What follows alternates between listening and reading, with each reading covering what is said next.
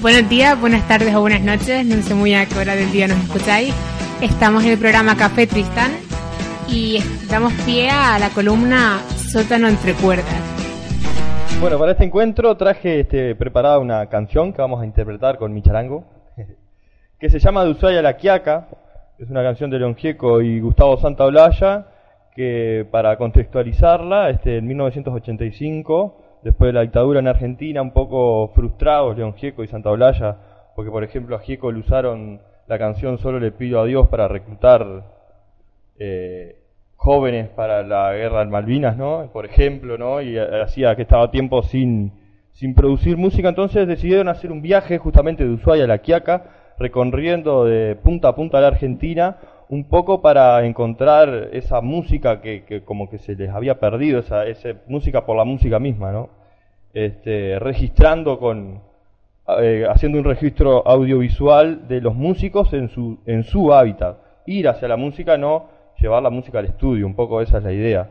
Mismo usaban un sistema de grabación un poco novedoso, que era el sistema holofónico, que, que se basa en como reproducir este, cómo escucharías si estuvieras presente, es como que si fuera una cabeza, eh, ponían como la cabeza de una persona, entonces sería como que si vos estuvieses escuchando ahí, que fue un invento de un argentino este, bastante interesante.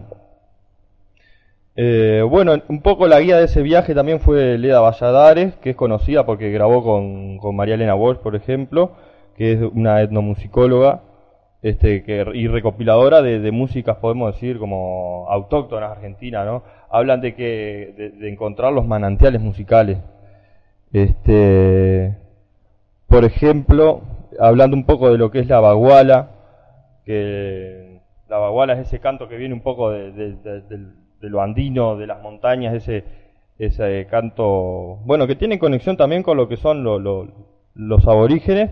Eh, Leda dice, más libre que ninguno, el canto agreste es también el más rico en posibilidades expresivas, porque todo le está permitido, desde el grito hasta el quejido, y es capaz de calmar cualquier ansiedad vital. Su secreto reside en la pujanza del acento o en la voz expulsada con borbotones. Todos tenían sus coplas para, eh, para paliar ciertos momentos de dolor, sanación o expresar su alegría.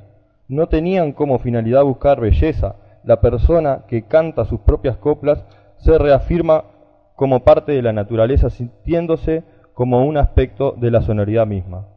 Bueno, un poco también esta es la base de, estos dos músicos, León Gieco y Gustavo Santaolalla, que en este viaje, eh, como retomar esa, esa música, este, por ejemplo, los músicos de que, entrevistaban, eh, no es que hicieran música solo por, por una cuestión de, grabar discos y de mercado, sino que la música formaba parte de su vida, de su cotidianidad, era forma parte de, de todos los días, forma parte de ellos, ¿no? Entre ellos grabaron a y Samón, al cuarteto Leo, que, fueron como los propulsores del cuarteto en Córdoba, a Sisto Palavecino, a los Carabajal y, tal, y a muchos otros, ¿no? Y por eso ahora voy a tocar este, de Ushuaia a La Quiaca, que hace referencia a ese viaje.